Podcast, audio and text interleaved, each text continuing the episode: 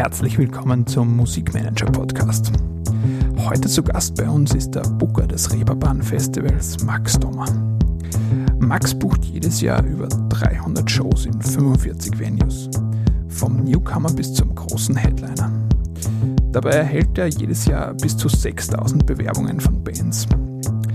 Was eine Band nun mitbringen muss, um einen der begehrten Slots zu bekommen und wie man sich richtig aufs Festival vorbereitet, das verrät er uns im heutigen Podcast.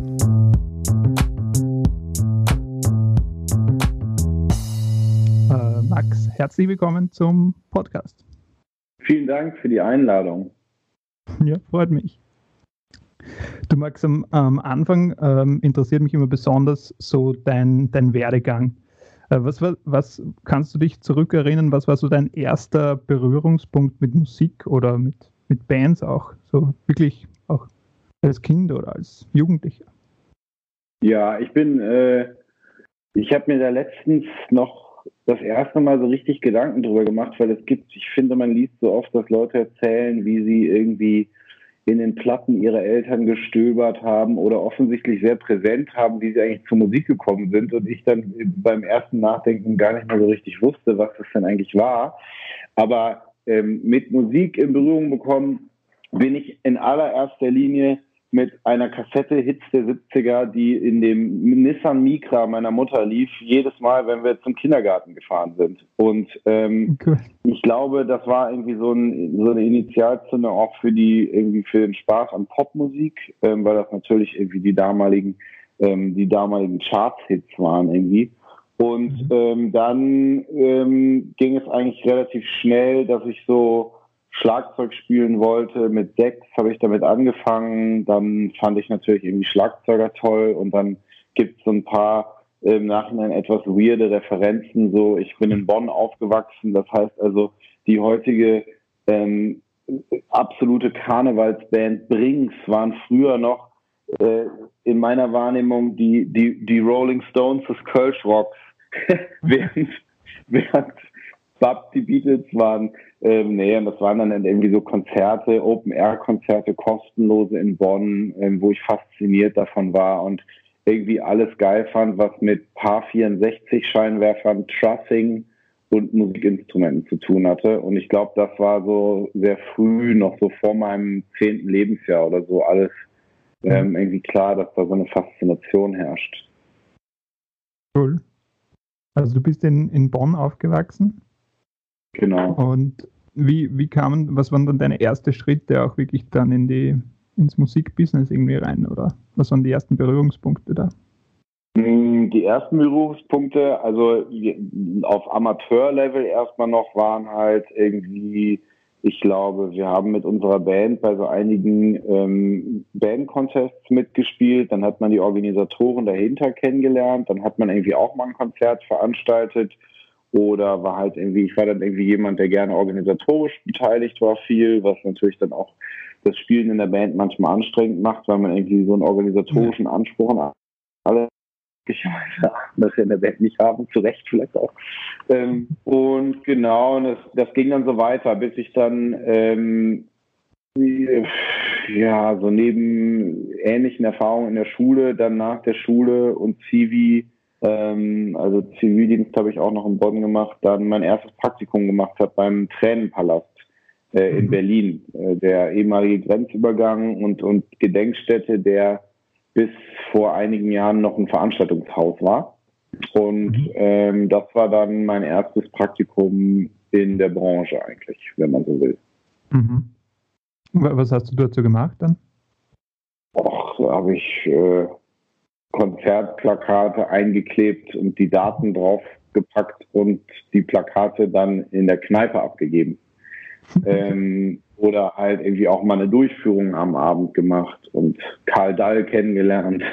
solche, mhm. solche Highlights. Ähm, das war auf jeden Fall ein cooler Eindruck, eine ganz eigene Geschichte. Ähm, war jetzt kein florierender, super gut laufender Konzertladen, aber ähm, es war so der erste Einblick äh, in so gewisse Abläufe. Und mhm. ähm, naja, man nimmt dann halt mit, was man mitnehmen kann. Und das war auf jeden Fall irgendwie erstmal auch gut in Berlin zu sein und Dinge mitzubekommen. Und ähm, genau, das war so die, die, die erste Station.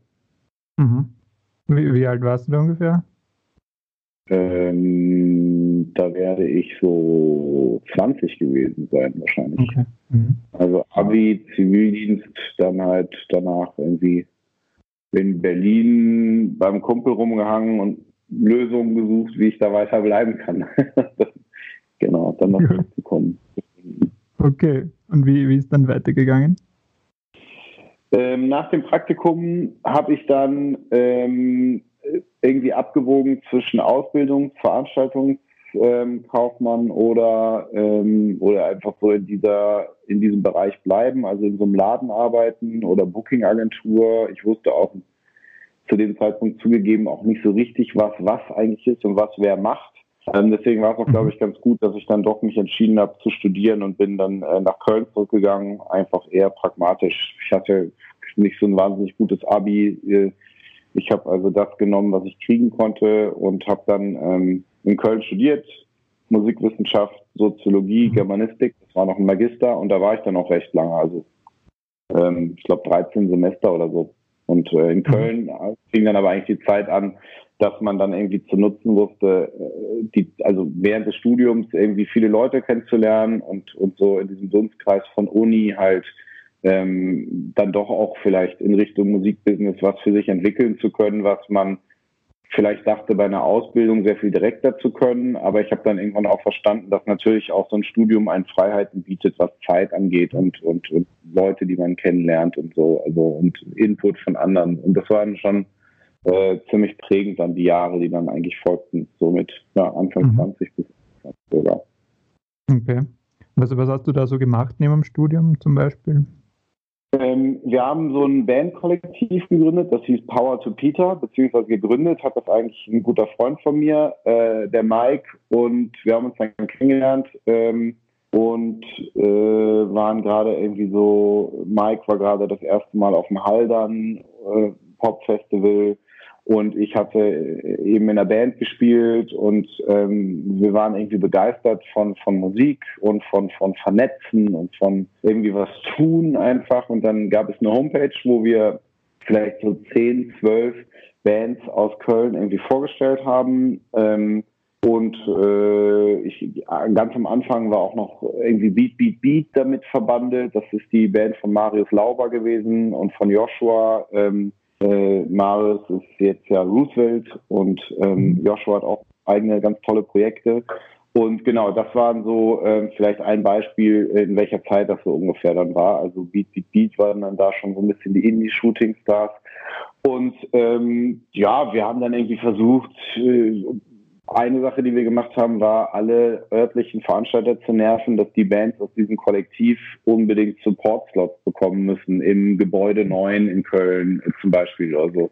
Und da haben wir dann auch selber mit unserer Band, damals, die hieß Neil, äh, so, eine, so eine deutschsprachige Indie-Band, dann auch, glaube ich, unser allererstes Konzert im Gebäude 9 gespielt ähm, und äh, direkt ausverkauftes Haus vor irgendeiner großen britischen Indie-Band. Ich kann mich gerade gar nicht erinnern, wer das war. Aber das hat auf jeden Fall gut funktioniert und ähm, das waren dann so unsere Aktivitäten. Und irgendwie hat man mhm. sich getroffen und, und besprochen, was man so tun kann. Und da ging es dann bei mir auch schon in so eine Richtung, ähm, ja, Netzwerken, irgendwie auch managen, so im weitesten Sinne, ähm, auf jeden Fall irgendwie supporten so und, und Kontakte ausnutzen und irgendwie was erreichen und auf die Beine stellen. So. Ja. ja. Cool, also du, du, hast dann selber noch in der Band gespielt, aber dann auch das Kollektiv gegründet und da einfach Kontakte weitergeknüpft. Genau, ja. Und dann irgendwie für die eigene Band genutzt oder halt eben für die anderen und gerade dieses mhm. Support-Slots irgendwie ähm, an den Start bringen für die so dann bei, bei lokalen Shows, damit man nicht immer Pay-to-Play in den gleichen zwei Läden spielt und irgendwie Tickets an seine Freunde verkauft, dass man dann halt eben mal ein Publikum wirklich erreicht. Und ja, ja. war jetzt alles nicht wahnsinnig irgendwie wirtschaftlich oder so in irgendeiner Weise relevant, aber ja. es hat halt Spaß gemacht. Ja. ja, wichtiger Schritt zu lernen dann auch irgendwie so. Ja, ja. Und ähm, wie ging es dann weiter? Du bist du dann irgendwann zum CO Pop Festival gekommen?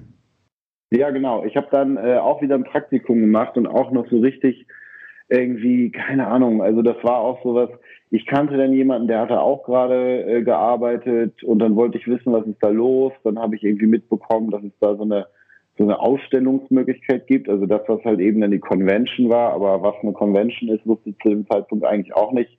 Und dann ähm, haben wir mit unserem Kollektiv da irgendwie mitmachen wollen und äh, ja, dann irgendwie war ein Praktikum ausgeschrieben, dann habe ich mich beworben und dann war ich plötzlich in diesem Pop-Kosmos drin. Und ähm, mhm. das war dann so die Zeit, da habe ich noch bei der Convention mitgemacht und habe schon gemerkt, ja, also auch Organisation auf, auf so einer Seite von von, von so B2B-Veranstaltungen finde ich irgendwie interessant, habe verstanden, worum es da irgendwie geht und warum die das alle machen. Ähm, mhm. Und dann, ähm, ja, und dann bin ich bei CO-Pop eigentlich sehr dankbarerweise sehr schnell mit viel Verantwortung konfrontiert worden. Also schon in diesem Praktikum gab es viel zu tun.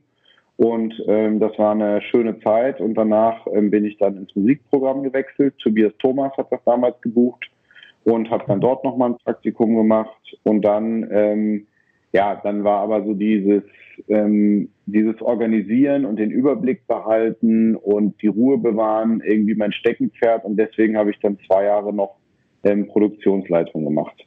Das heißt also mhm. so von von Convention über Festival und Festivalproduktion hatte ich dann eigentlich für ein paar Jahre auch noch neben dem Studium immer so saisonmäßig ähm, immer ein paar ganz gute Eindrücke, was da eigentlich so los ist. Und natürlich weiterhin Leute kennengelernt und irgendwie ähm, ja, Eindrücke gesammelt.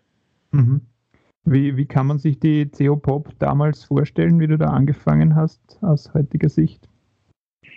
Ähm, eigentlich so, wie es jetzt auch noch ist, finde ich. Also eine sehr äh, sympathische Veranstaltung für ähm, für äh, die Leute in Köln, ähm, aber natürlich auch ähm, nicht nur das kostenlose Programm, was dann vielleicht irgendwie viele junge Menschen der Stadt anzieht, sondern eben auch die, äh, die Konzerte, die die veranstalten. Das Ticketing ist ja schon immer ein wenig wechselnd, weil aber auch einfach die Struktur der Stadt, ähm, Laufwege zwischen Venues, äh, die Frage, ob man jetzt ein Festival-Ticket hat oder ob man Einzelshows-Tickets hat und so weiter, das ist alles sehr komplex und auch nicht so einfach zu beantworten.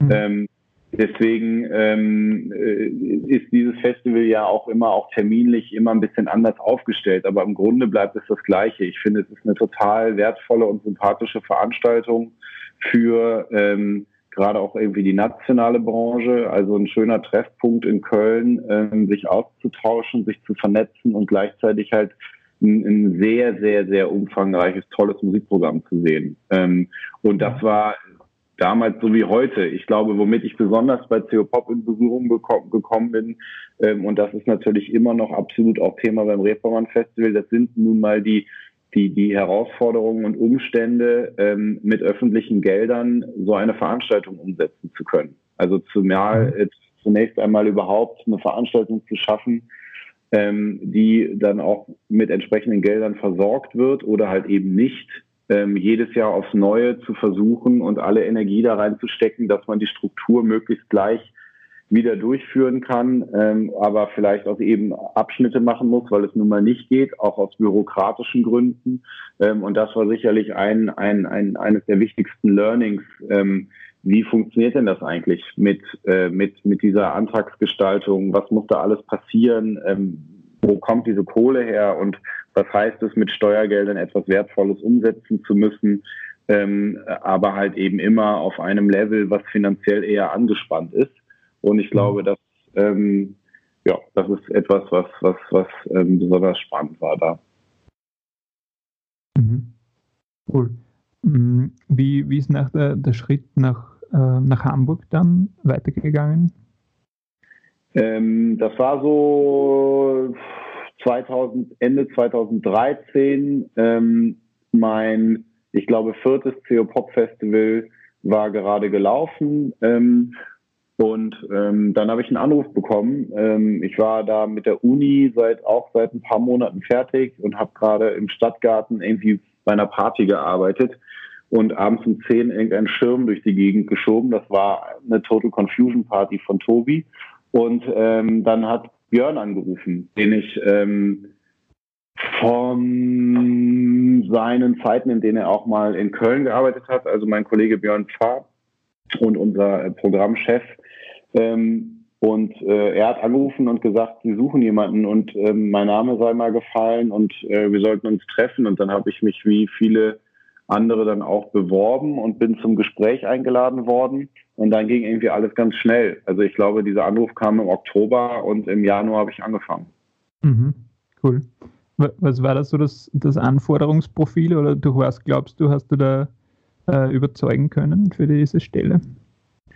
Also ich glaube, ähm, Womit ich erstmal sicherlich nicht überzeugt habe, war mit fundierten äh, Wissen über Booking-Abläufe und so weiter. Also ich habe nun mal nicht irgendwie als, als Promoter vorher gearbeitet oder war die ganze Zeit schon voll drin in diesem Tourleben. Auch die CO-Pop-Struktur ist halt eben sehr eigen und individuell. Das kann man nicht unbedingt dann direkt wieder auf eine andere Veranstaltung anwenden. Womit ich ähm, hoffentlich überzeugt habe und was halt eben auch ähm, bei mir mitkam, war so ein bisschen der Weitblick überhaupt ähm, zu verstehen, was ist denn Reeperbahn Festival in Gänze für eine Veranstaltung? Wo kann ich mich vielleicht auch noch in Zukunft äh, an anderen Stellen einbringen? Ähm, Gerade eben auch durch die Erfahrung schon mal bei CO Pop bei einer Veranstaltung mit Club, Festival und äh, Konferenzanschluss gearbeitet zu haben und aber auch so ein bisschen ähm, das Talent zu haben, zu netzwerken und, und, und Kontakte zu knüpfen. So. Und ich glaube, das ist halt einfach ähm, ein wichtiger Punkt gewesen, dass es nicht nur in Anführungsstrichen um ähm, das praktische Wissen ähm, von, von, ähm, von, von Booking-Abläufen ging, sondern halt eben auch vielleicht ähm, jemanden ins Team zu holen, der äh, längerfristig beim Reeperbahn Festival auch hier und dort noch seinen Fuß in andere Türen stellen kann und äh, dort seinen Input mitgibt. Und für mich ist es nach wie vor auch jetzt im sechsten Jahr extrem befriedigend, dass dieses genauso gekommen ist. Ähm, ich hoffe ähm, für meine Kollegen und Vorgesetzten auch. Ähm, ja, genau. Und deswegen bin ich auch, glaube ich, immer noch hier, äh, mhm. weil, weil, vielleicht so ein bisschen so ein Allround-Talent äh, herrschte. Ja. Okay. Ähm, wie, wie ist es dann dort losgegangen? Ähm, hast du dann gleich im ersten Jahr dann die, die Bands gebucht oder wie, wie kann man sich das ungefähr vorstellen?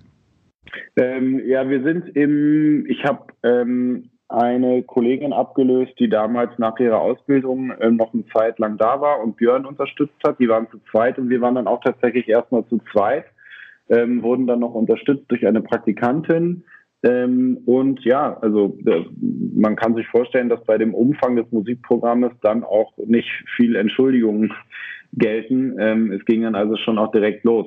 Ähm, und mhm. Wir haben dann ähm, also alle, es, es, geht ja um viel, es geht ja auch darum, wie, also welche, welche Technik wenden wir an, wie buchen wir, wie können wir das Ganze irgendwie verbessern, die Kommunikationswege, ähm, wie gestalten wir unsere Offer, ähm, wie gehen wir mit, mit Partnerveranstaltungen um. Also wenn wir einen BBC Introducing Abend haben, so was passiert dann eigentlich, was muss man besprechen, was muss man beachten. Und das war erstmal eine sehr intensive Zeit natürlich, nicht nur das erste Jahr, sondern auch die folgenden Jahre, die ersten, ähm, überhaupt zu verstehen, wie, wie, wie, wie funktioniert Reeperbahn Festival, weil es gibt halt eben ein, ein, wenn, wenn ein Festival derart in die Struktur einer Stadt eingepasst wurde, dann gibt es auch nicht noch ein Festival, das genauso ist.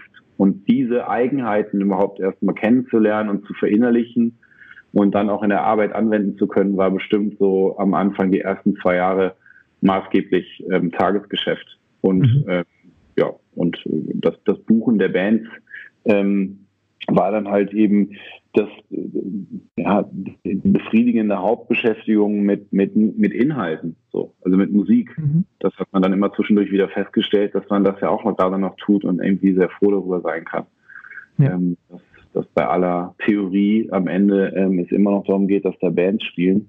Und mhm. ja, erste Reeperbahn Festival war dann sicherlich auch irgendwie ein echt toller Moment, dann äh, zu verstehen, dass wirklich dieser unfassbar umfangreiche Inhalt aus dem E-Mail-Postfach ja. äh, äh, auf einmal werden die Namen Wirklichkeit, die da alle stehen so und das war echt mhm.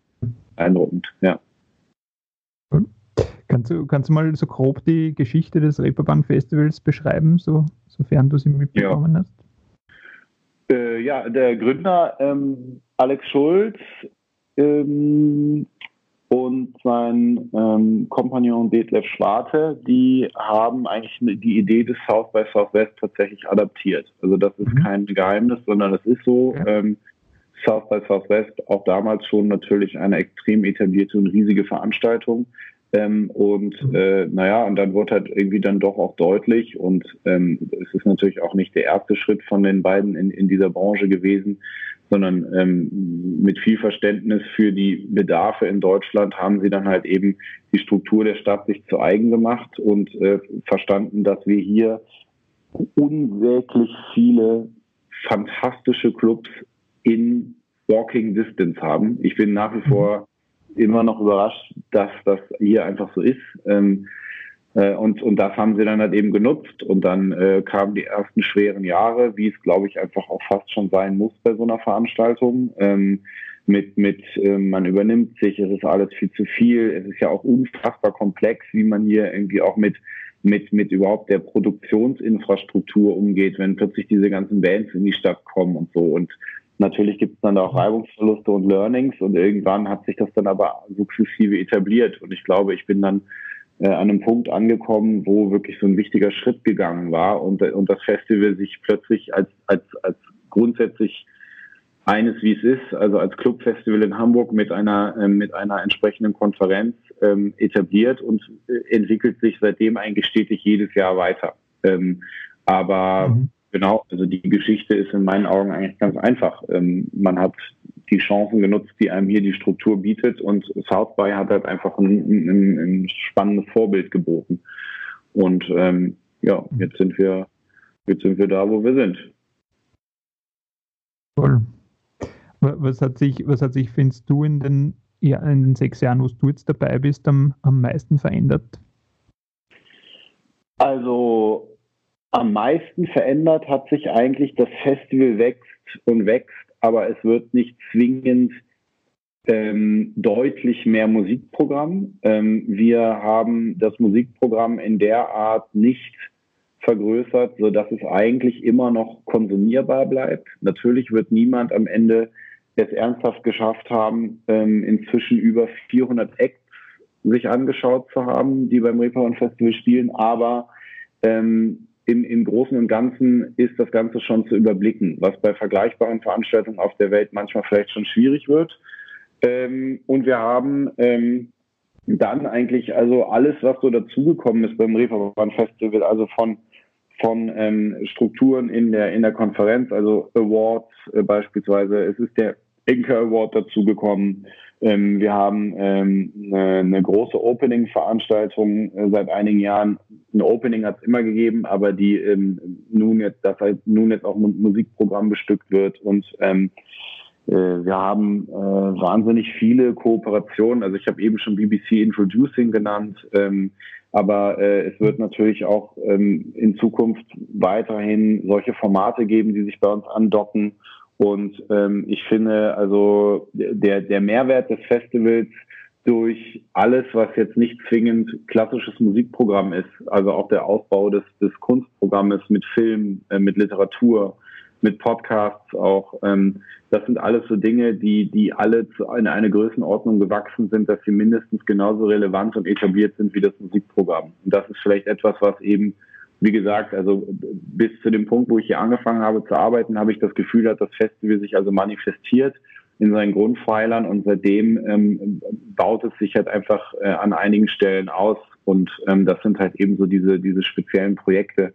die natürlich auch nicht zuletzt durch, ähm, durch, durch äh, neue Gelder ermöglicht werden, die genau dafür bereitgestellt werden, nämlich nicht äh, die Grundstruktur des Festivals zu finanzieren oder das Musik ein Kunstprogramm zwingt, sondern halt eben einen Mehrwert zu schaffen, der dann auch wirklich für eine internationale Relevanz letztendlich ähm, immer weiter sorgt. Ja.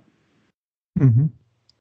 Also wenn ich jetzt so die, ähm, sage jetzt mal so die Einnahmenstrukturen vom Festival, das sind einerseits öffentliche Gelder, Eintrittseinnahmen und dann Sponsoren und Kooperationen, so wenn ich das jetzt mal grob ja, wenn, wenn man das grob so äh, überschlagen will, dann ist das so. Also das sind öffentliche Gelder, das ist, äh, das ist Stadt, Land, ähm, Bund, ähm, das sind für äh, internationale Aktivitäten, inzwischen auch das Auswärtige Amt beispielsweise.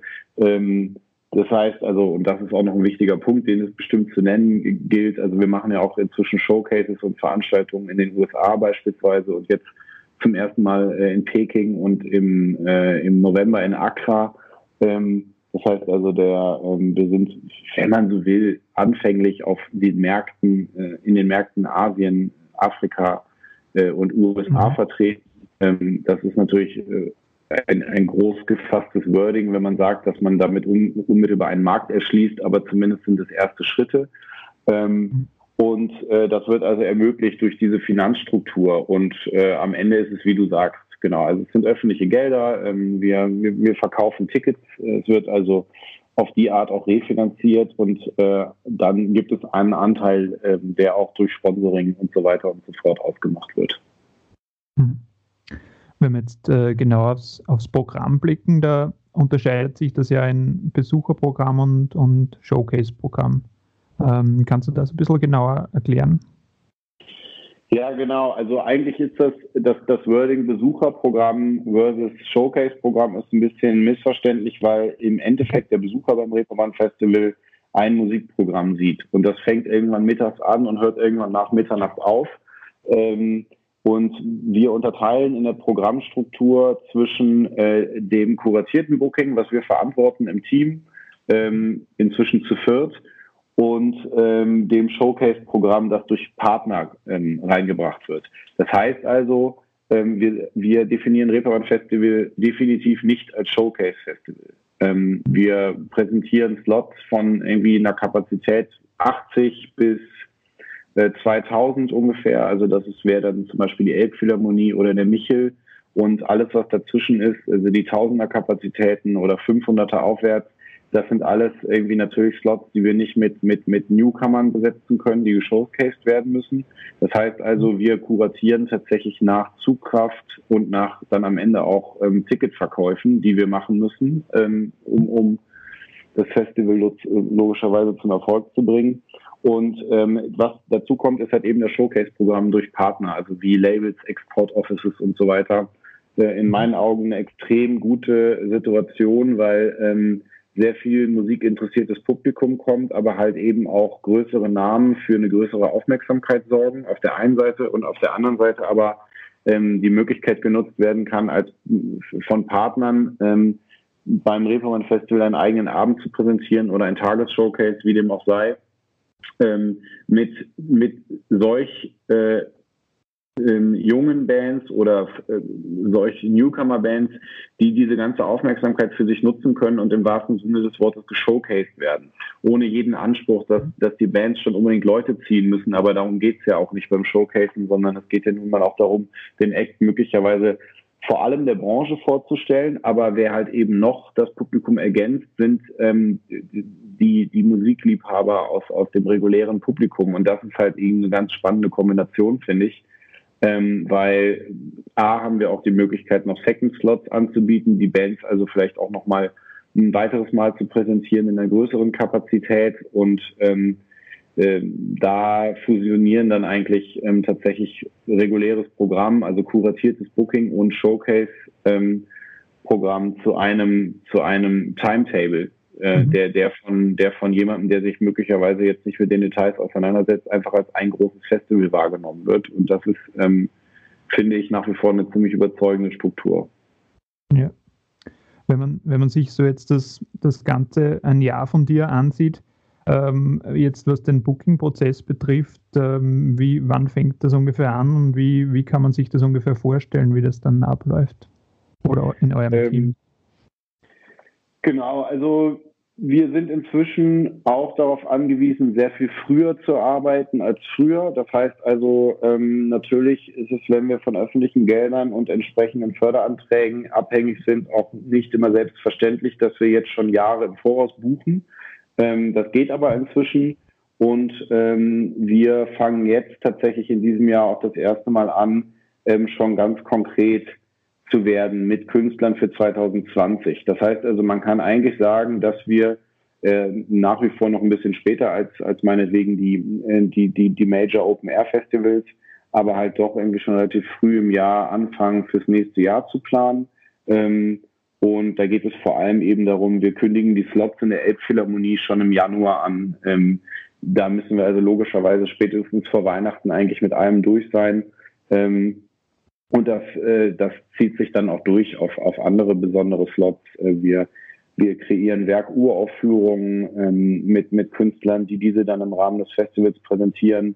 Äh, letztes Jahr Get Well Soon im Michel zum Beispiel. Und das sind alles natürlich Projekte, die längeren Vorlauf brauchen. Das heißt also, ähm, wir arbeiten eigentlich rund ums Jahr am Programm ähm, und nicht zuletzt jetzt auch durch diese internationalen Showcases, die jetzt ähm, ja immer so in etwa acht Acts äh, derzeit präsentieren und äh, Tendenz, denke ich, auch steigend in der Zukunft, ähm, ja, ist natürlich dann auch rund ums Jahr was zu tun. Mhm. Und ähm, also ihr fangt vermutlich dann auch damit an, die größeren Acts zu buchen und kommt dann immer, ähm, geht es dann immer weiter oder wie kann man sich das ungefähr vorstellen? Ähm, ja, also wir, wenn wir können und die Zeit und ähm, und, und alles andere das zulässt, dann fangen wir jetzt auch schon an, die größeren Namen fürs nächste Jahr ähm, anzugehen. Das ist klar, die planen früher und äh, gerade internationale Acts irgendwie ähm, müssen von früher angegangen werden. Ähm, oder wir haben halt eben auch schon die ein oder andere Longlist mit jetzt kleinen Künstlern, die potenziell größer werden könnten, die wir beobachten.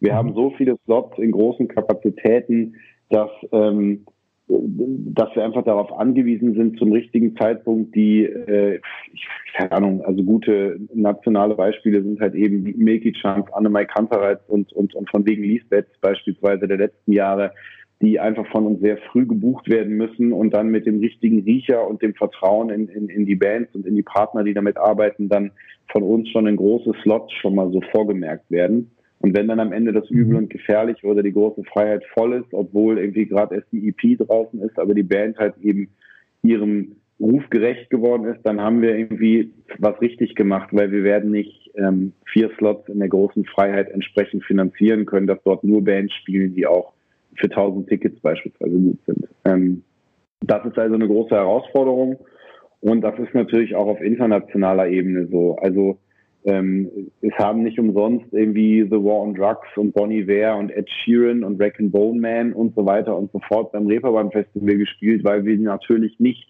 diese Künstler gebucht haben zu einem Zeitpunkt, ähm, wo äh, es schon um Chartsplatzierungen ging, sondern ähm, zu einem Zeitpunkt, wo diese Künstler ähm, ja hot und upcoming waren. Ne? So. Und dann, äh, mhm. ja. Gott sei Dank, gilt dabei auch der größte Dank den Partnern, die uns das schicken. Wir sind ähm, logischerweise auch nicht die Superbrains, die den ganzen Tag ähm, derart gute Recherche betreiben, dass wir die Ersten sind, die Rack and Bone Man entdeckt haben oder den man auch immer jetzt aus der genannten Liste irgendwie nehmen will, sondern äh, da, da haben wir über die Jahre Vertrauen irgendwie gewonnen, auch von, von Partnern, die wissen, dass es äh, hier eine wertig produzierte Show geben wird und man auch mit solchen Namen und solchen Teams ähm, nach Deutschland kommen kann und hier beim Reeperbahn Festival vielleicht ein Debüt gibt dann. Ja. Mhm. Das heißt, ihr habt äh, einfach in gewisse Partner oder in gewisse Agenturen oder Labels einfach schon gewisse Vertrauen, denen sie dann sagt, ja, wenn der uns den vorschlägt, der muss, der muss gut sein. Ähm, ähm, ja, also ich würde eher sagen, es gibt halt einfach, wir sind natürlich mit extrem vielen Partnern äh, aus der Promoter-Szene in Kontakt, weil wir ähm, einfach auch, sobald ein deutscher Promoter ähm, verantwortlich ist für einen Künstler, mit dem arbeiten wollen. Ähm, das ist vielleicht auch so ein bisschen so eine Arbeitsethik bei uns, dass wir nicht irgendwie unbedingt direkt beispielsweise mit England dealen und, und an deutschen Partnern vorbei. Das ist auch nicht Sinn unserer Veranstaltung. Ähm, und äh, da gibt es dann eine große Bandbreite an Partnern, wo wir ungefähr direkt einordnen können, wenn da eine Mail kommt, wissen wir, es geht inhaltlich in die und die Richtung. So. Mhm. Und natürlich gibt es dann Partner, von denen kommen irgendwie Bands, wo wir wissen, okay, wenn in der Konstellation uns jemand was vorschlägt, dann ist das irgendwie möglicherweise der nächste Major-Hit.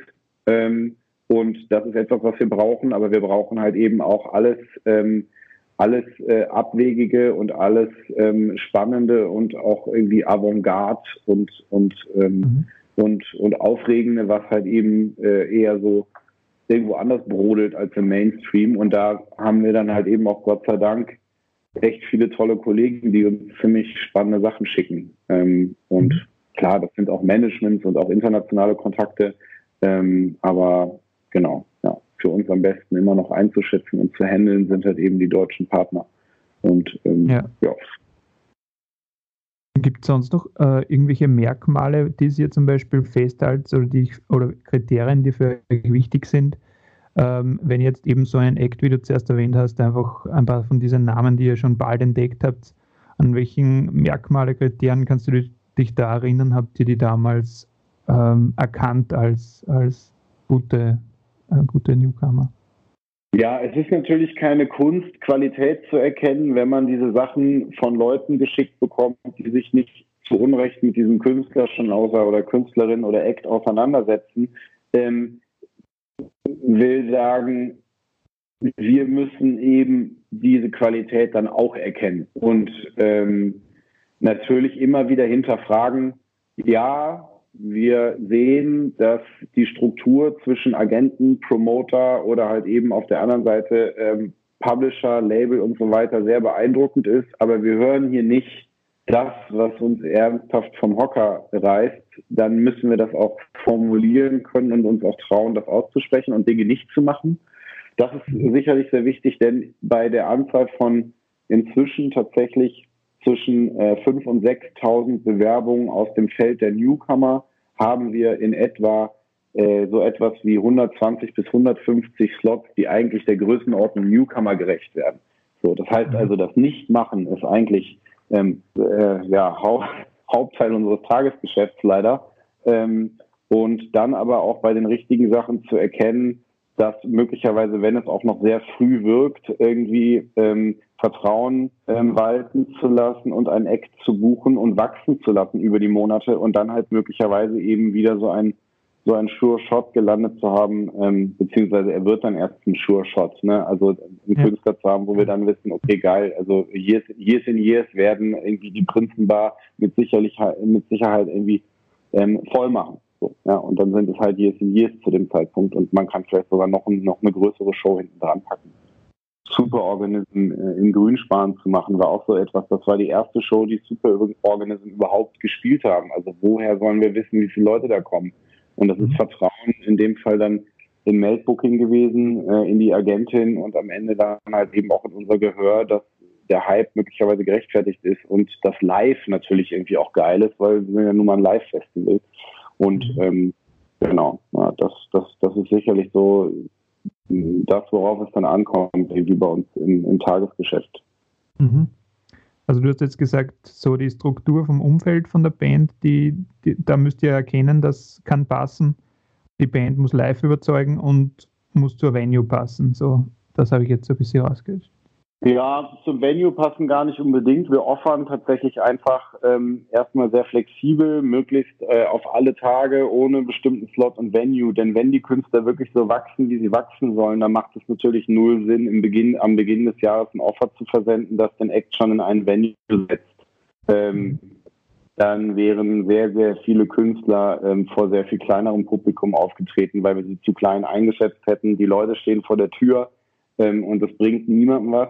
Ähm, und ähm, genau, das heißt also musikalische Qualität und äh, eine große Diversität in den Musikfarben, die wir präsentieren, äh, natürlich irgendwie eine Gender Balance ähm, und äh, alles, was eben noch so damit reinspielt. Und am Ende ist das Netzwerk hinter dem Act für uns extrem wichtig, weil das uns natürlich auch zeigt, welche Partner glauben auch in den Act, arbeiten damit und geben uns auch nochmal die Sicherheit, dass wir nicht die Einzigen sind, die daran glauben. Ähm, denn am Ende, wie ich es ja eben dargestellt habe, wir sind nicht ein, ähm, ein, ein, ein äh, ohne Wenn und Aber ausverkaufte Veranstaltung, die Newcomer vorstellt und den Leuten ist egal, was kommt, sie vertrauen uns und entdecken Neues, sondern wir sind eine Veranstaltung, die wirklich ähm, mit jedem Act ähm, Tickets verkaufen muss. Und das kann dann irgendwie eine sehr harte Rockband sein, äh, die bei uns spielt und ihre Szene irgendwie andockt, äh, genauso wie ähm, alles, was im Rap passiert, bei uns passieren soll und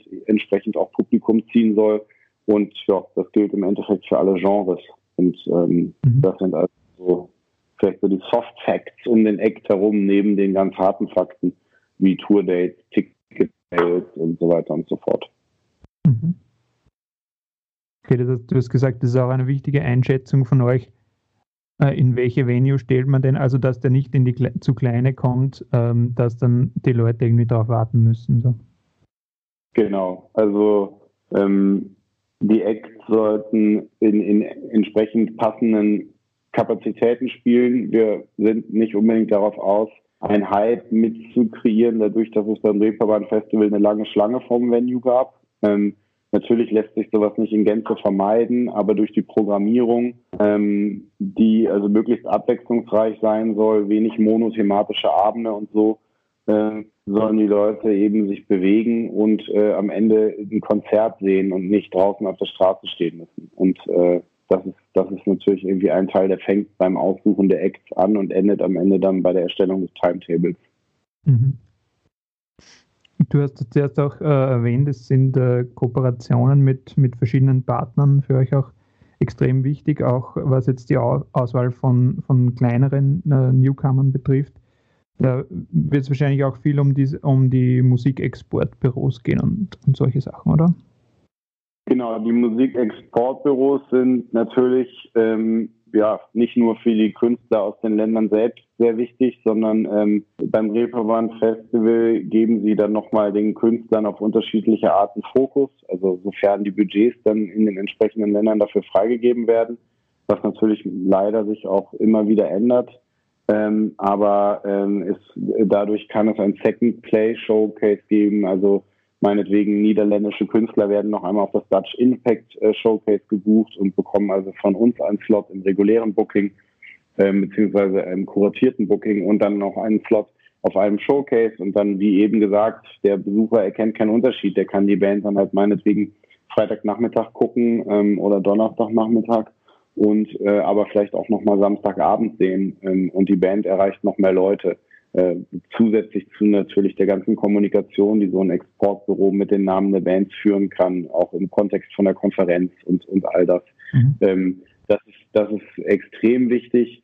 Ähm, und für uns ist es natürlich noch spannender, wenn Exportbüros ähm, mit ihrer Expertise Künstler aus ihrem eigenen Land zum Reeperbahn-Festival bringen, die meinetwegen ähm, von uns im kuratierten Booking noch nicht richtig berücksichtigt werden können, äh, weil es vielleicht noch zu früh ist einfach nach unseren Kriterien, aber sie dann trotzdem schon Showcase uns spielen. Ähm, und wir nämlich dann auch damit die Möglichkeit haben, solch ein Act kuratiert in den Folgejahren wieder zu buchen. Ähm, das heißt also, vieles sagen wir auch einfach ab, weil es noch zu früh ist. Ähm, und dann äh, machen wir es am Ende vielleicht doch, ähm, weil es natürlich auch immer gute Acts sind, die uns aus der professionellen Welt vorgeschlagen werden. Aber ähm, es ist natürlich in, in wahnsinnig vielen Fällen so, dass es im, im Folgejahr eigentlich besser gewesen wäre. Also eigentlich kann es nie, äh, es ist irgendwie nie zu spät, meiner Meinung nach, Reeperbahn Festival zu spielen. Am besten wartet man immer noch ein Jahr länger, als es sich gut anfühlt. Ich meine, manchmal gibt es zwingende Fakten, die irgendwie so eine Show absolut ähm, sinnvoll machen, aber oft ist es halt eben auch so, dass es immer Sinn macht, noch mal ein Jahr zu warten, weil wir werden halt nicht so schnell wieder einen Slot anbieten können bei uns. Ja, das heißt, es ist auch schon öfters vorgekommen, dass Bands bei den äh, Export Showcase gespielt haben und dann später nochmal richtig von euch gebucht worden sind. Genau, also ähm, das, das gibt es immer wieder. Ähm, ich glaube, Calvin Colt ist ein ganz gutes Beispiel, der auf dem ähm, lass mich nicht lügen, es müsste ein Sony Showcase gewesen sein. Ähm, oder äh, es gibt auch halt eben andere, es gibt auch Verbände, die Showcases machen, zum Beispiel. Ähm, und mhm. Dann äh, sind das natürlich echt immer gute Sachen. Und wir können dann halt in, ganz in Ruhe uns überlegen, ob wir das Investment mit einem Offer fürs kuratierte Booking ähm, dann in dem Jahr oder vielleicht dann aber auch erst in den Folgejahren riskieren. Mhm. Okay, und wählt ihr dann die Acts von den Partnern gemeinsam mit denen aus oder bestimmen die die? Wie, wie funktioniert das ungefähr? Ähm, das ist eigentlich immer so, dass wir ähm, bei so gut wie allen Ländershowcases die Übersicht behalten, ähm, was bringen die mit und äh, passt das in der Qualität zum Reeperbahn Festival oder wir buchen und äh, die ziehen sich dann entsprechende Acts ähm, aus ihren Ländern auf ihre Showcases. Also dann ähm, ne, dann ist es natürlich auch äh, ein logischer Prozess.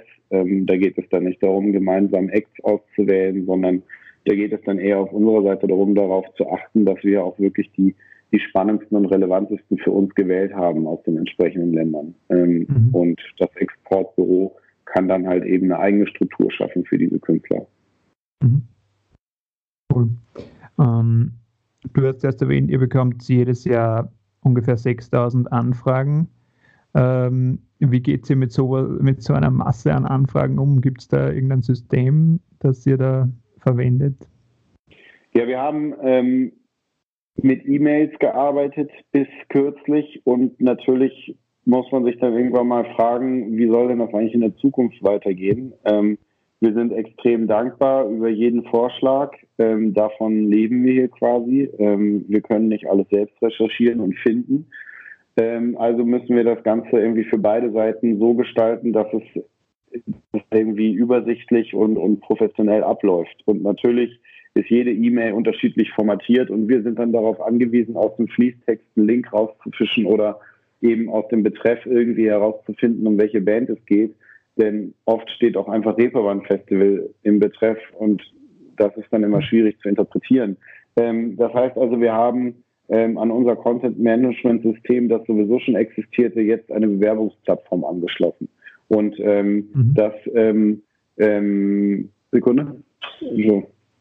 Okay.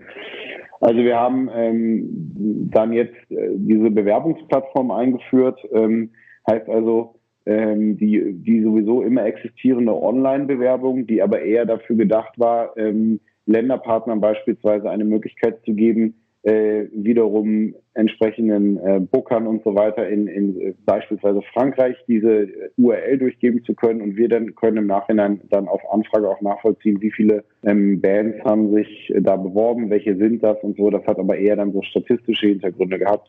Ähm, und ähm, jetzt haben wir also diese Application-Form professionalisiert und nehmen tatsächlich Bandbewerbungen nur noch online an, was einfach bedeutet, der Partner ähm, hat die Möglichkeit, direkt auf einen Blick zu sehen, was brauchen wir eigentlich für Infos. Also sparen wir uns 50 Rückfragen. Ähm, wir können direkt von Anfang an äh, also ja eine Struktur bieten, ähm, die die wenig Fragen offen lässt, hoffe ich zumindest. Wir bauen das natürlich auch noch aus und verbessern das ähm, derzeit.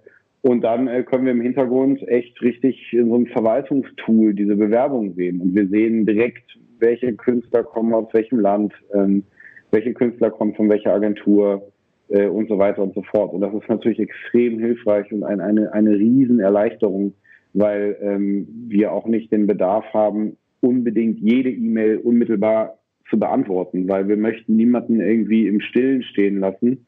Ähm, aber ähm, natürlich ja, bedarf es auch in großer Energie, immer wieder Rückfragen zu stellen zu den Basics ähm, und, und jetzt haben wir uns ein bisschen damit abgesichert, dass wir von vornherein irgendwie so eine Hilfestellung bieten und zeigen, was wir eigentlich brauchen und können es verwalten. Das ist auf jeden Fall eine ganz wichtige Sache. Also Reeperbahn Festival ab jetzt auch eine Online-Application. Cool.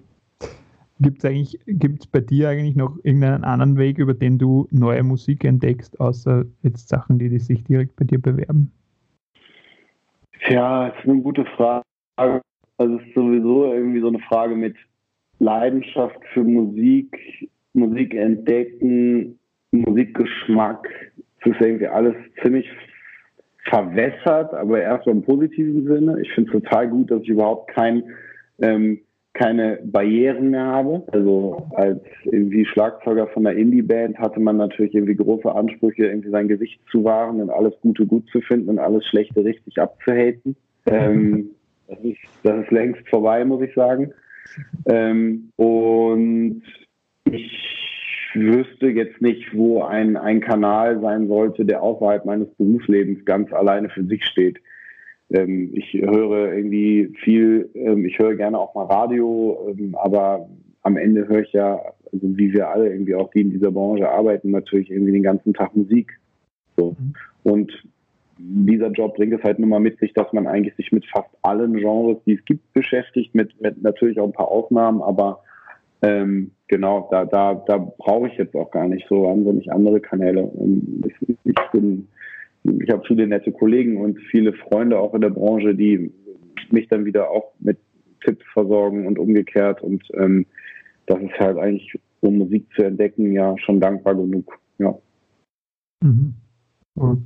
Wenn du dir, wenn du dir so eine, wenn du dir jetzt eine richtig gute, besonders gute Bewerbung erinnern kannst, was, was findest du, macht sowas aus? Eine, eine richtig professionelle oder eine Bewerbung, wo du gesehen hast, dass, ja, genauso will ich es.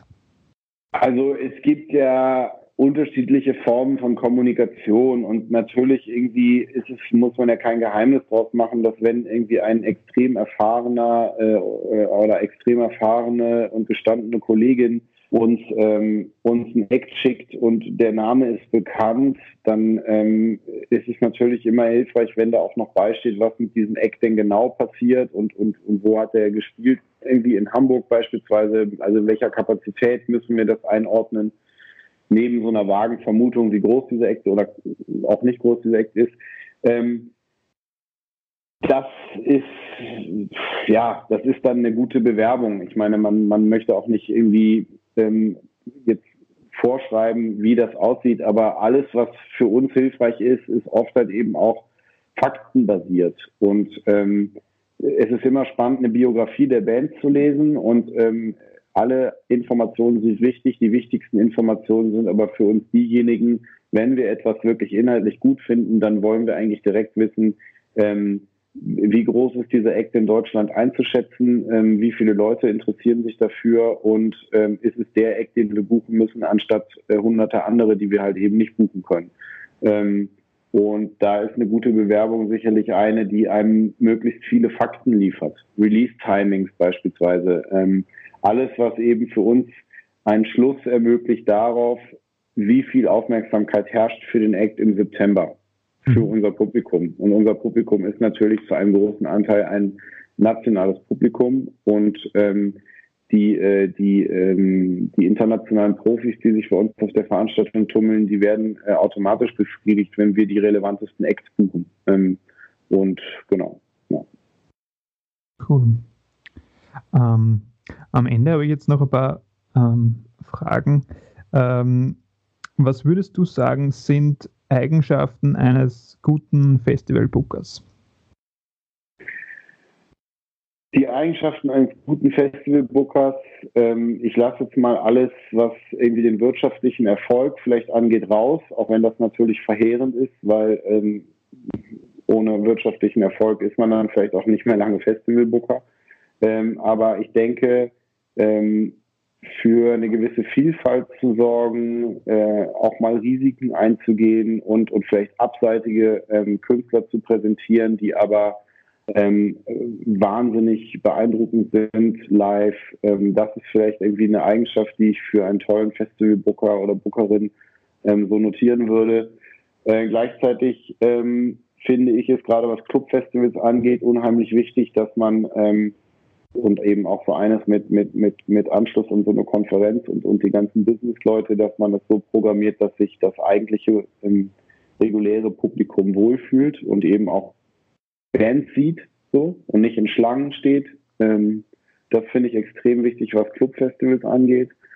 Ähm, und da ist also neben dem Booking und dem Auswählen der Acts natürlich dann auch derjenige, der ähm, das Programm so gestaltet und den Timetable so gestaltet, dass, dass sich das alles ausgeht, irgendwie auch der, der sein Handwerk richtig macht. Ähm, die Leute sollen in Bewegung bleiben, irgendwie, es muss abwechslungsreich sein, es darf keine Parallelen geben, die irgendwie extrem ätzend sind, wenn es sich vermeiden lässt.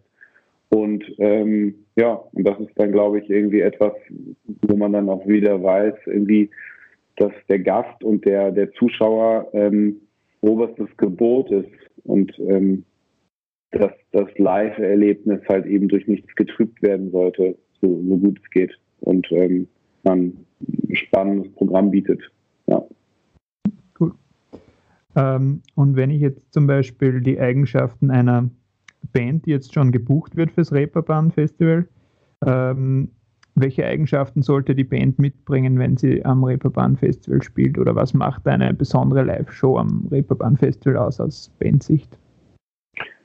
Ja, also ich glaube, beim Reeperbahn Festival ist es einfach echt wichtig, dass man für sich versteht, man sollte ähm, so spielen, wie man sich, äh, das gilt natürlich irgendwie für jede Show, aber ähm, es macht viel Sinn, das Setup so zu planen, dass es ähm, äh, funktioniert bei einem Clubfestival mit vier Acts, die über die Bühne ähm, äh, gebracht werden im Laufe des Abends, aber wir haben lange Changeover-Zeiten. Das heißt also, wir versuchen irgendwie möglichst gut äh, ähm, professionelle und um, umfangreiche Shows zu bieten.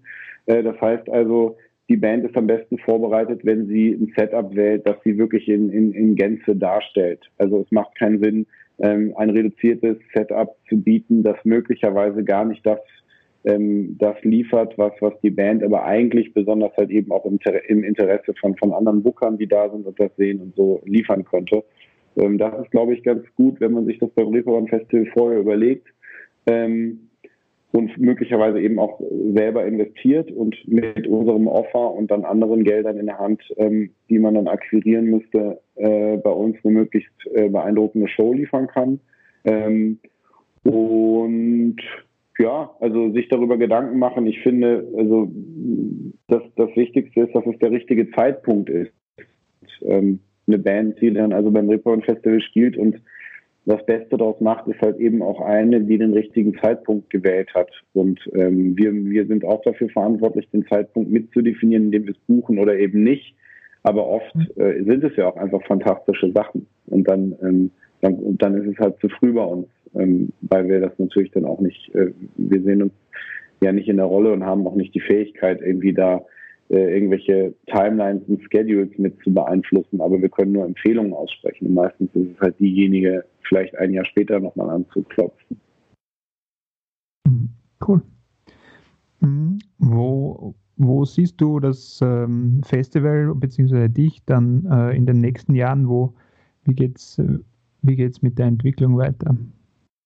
Also wo ich mich sehe, ähm, kann ich gar nicht so genau sagen. Ich freue mich total darauf, das äh, Festival weiter so wachsen zu sehen ähm, und neue Herausforderungen gleichzeitig zu bekommen. Und ähm, äh, bisher bin ich, und ich denke, dafür spreche ich auch für viele ähm, Kollegen und Kolleginnen, sehr glücklich darüber, dass äh, das alles so vielfältig ist, was wir machen können. Also ich habe in diesem Jahr ein Showcase in Peking buchen dürfen, eines in New York. Ähm, bisher, ähm, ich habe äh, im Ausland Festivals besucht. Ich habe aber auch irgendwie äh, mich mit anderen Themen, die die Musikbranche betreffen, beschäftigt und ähm, lerne irgendwie Medienpartner kennen oder ähm, meinetwegen die, die Leute bei BBC ähm, oder äh, andere äh, entsprechende ähm, Kontakte, die vielleicht so bei einem anderen Festival nicht zwingend auch äh, auf, auf dem Tablett liegen würden.